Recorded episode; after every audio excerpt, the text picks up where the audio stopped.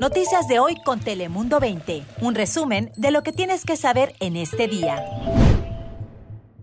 ¿Qué tal amigos? Feliz viernes. Nos da muchísimo gusto que sea parte de nuestra familia de noticias de hoy, el podcast de Telemundo 20. Pero vamos de inmediato con nuestros compañeros para que nos saluden. ¿Ya se tomaron su tacita de café? Muy buenos días, te saluda la meteoróloga Ana Cristina Sánchez y Rigo. Claro que sí, yo ya me tomé mi tacita de café, es lo primero que hago todas las mañanas y fíjate que al ratito te tengo ese pronóstico detallado de los cambios en el tiempo para este fin de semana. Ah, ya me antojaron ese cafecito. Le saluda Cris Cabezas. Muy buenos días, Rigo. Hay que darle con todo en este viernes. No sé por qué, pero ahora que pregunté si ya se habían tomado un cafecito, bueno, se me antojó uno, pero con un pan. A ver, se los voy a antojar. Escuchen esto. Imagínense un café bien calientito al lado de un pan, de esos panes que tienen relleno o incluso una concha de chocolate, o hasta esas galletas crujientes. ¿No se le antoja? Pero bueno, mientras nos saboreamos, les cuento que en estos últimos días, que ya comenzó a hacer un poco más de frío, siento que son más las personas que me dicen que se sienten como, no sé, como si estuvieran sintiendo que se están enfermando de la gripe. Pero aquí hay un problema, ¿sabe cuál es? Que desafortunadamente los síntomas de una gripe común y los del COVID-19 son similares. Y es que imagínense, el dolor de cabeza, el cansancio, la fiebre, etcétera. Son casi igual, la verdad. Y eso significa una cosa. ¿Cuál es? Bueno, que ahora muchos cuando se están enfermando de la gripe, lo primero que les llega a la mente es, ya me dio el COVID-19. Y eso mismo le está sucediendo a muchas personas en Tijuana. Así que lo que está pasando es que se enferman y de inmediato corren al médico al punto que son tantos los que hacen lo mismo que se ha duplicado el número de consultas médicas debido a esta confusión. Y ahí es otro problema. Y es que, por ejemplo, a causa de esta equivocación, en una clínica de fiebre en Tijuana, ahora están atendiendo a 22 personas en promedio por día. De repente nos podemos a pensar, 22 no son muchas, pero las autoridades de salud dicen que eso equivale a un 50% más de pacientes de los que veían tan solo el mes pasado. Así que ha aumentado por el miedo y pues ya que ahora se están poniendo un poco más frías las condiciones del tiempo. Pero la verdad no los culpo, ¿eh? incluso siento que pues que yo he estado en sus zapatos, en los zapatos de algunos de ellos que se confunden porque, por ejemplo, hace varios meses me dio dolor de cabeza y fue un dolor de cabeza que me duró dos días. Y haz de cuenta que del pánico lo primero que también pensé fue en que ya había contraído el virus. Pero bueno, afortunadamente no era eso, sino era por, según mi doctor, por no dormir lo suficiente. Así que hay que tener mucho cuidado y tratar de no confundirnos o sacarnos de la duda. Pero lo malo es que esa confusión también está causando largas filas en algunas clínicas. Pero ¿a quién culpamos? Díganos usted. No es nuestra culpa que los síntomas sean tan similares, ¿verdad? Ahora pasamos contigo, Ana Cristina. Gracias, Rigo. Justo el día de hoy la máxima en Tijuana de 23 grados centígrados, cielo soleado, condiciones sí muy secas en toda la región, la máxima dentro del condado en los medios 70 y justo en los 70 para la zona costera.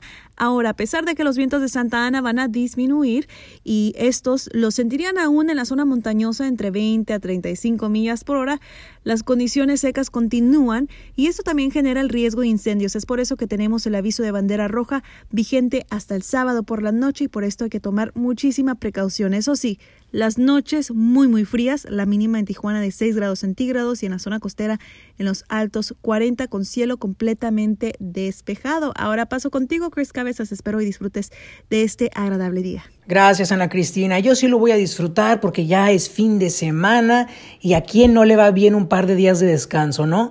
Pero ¿sabes quién no la pasó muy bien precisamente el jueves debido a las condiciones del tiempo? Fueron los padres de familia allá en el este del condado debido al cierre de varias escuelas por el riesgo de incendios y por los fuertes vientos de Santa Ana. Al menos seis planteles educativos en el distrito escolar de Poway y la escuela Lakeside Farms cerraron sus puertas, por lo que los padres tuvieron que cuidar de sus hijos, pero muchos de ellos ya están trabajando, así que se les complicó mucho, tuvieron que llevárselos a la oficina y hay que recordar que los menores están en un sistema híbrido, bueno, algunos de ellos, por lo que acuden a las escuelas únicamente dos días por semana y el resto es educación a distancia. Las autoridades educativas reconocen que ha sido complicado, pero esperan que el próximo año ya se normalicen más las cosas porque realmente si no es una cosa es la otra lo que está afectando la calidad educacional de los menores. Pero en otros temas, literalmente cruzando la frontera, ya muchos sabemos que hay que pagar una cuota para utilizar la carretera de paga que te lleva por playas de Tijuana hacia Rosarito, Ensenada, y es una vialidad bastante cuidada y muy, muy buena, la verdad. Pero, desafortunadamente, muchos residentes en la zona que tienen que transitar por ahí, pues se les complica estar pagando la cuota y de hecho, pues ya varios grupos comunitarios estuvieron manifestándose y habían tomado posesión de las casetas desde julio de este año, por lo que la gente podía pasar por ahí sin pagar.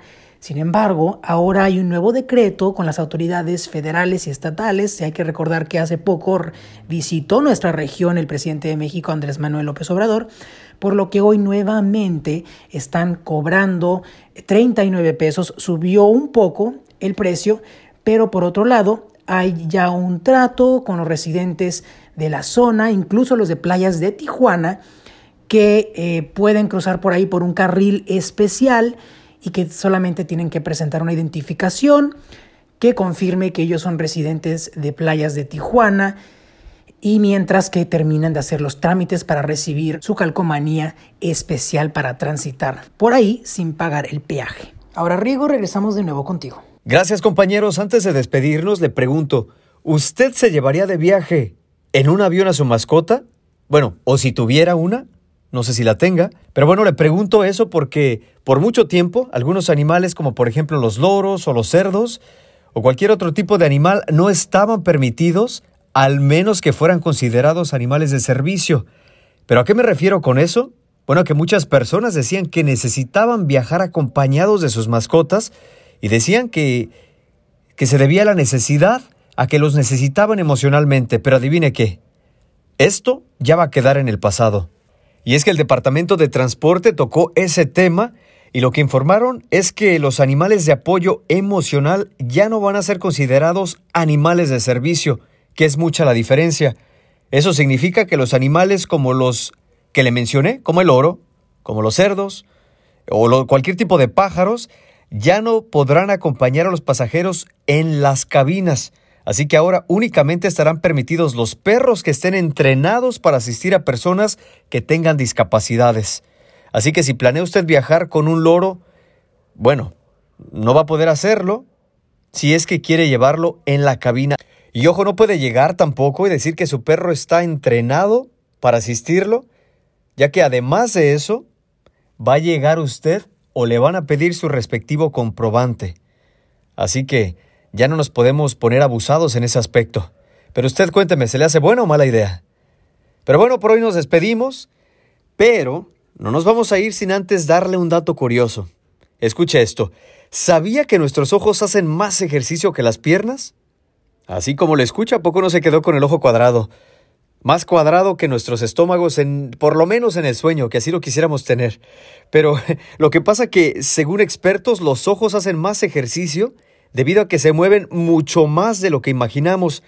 Y es que para darnos una idea en promedio, movemos nuestros ojos cien mil veces por día.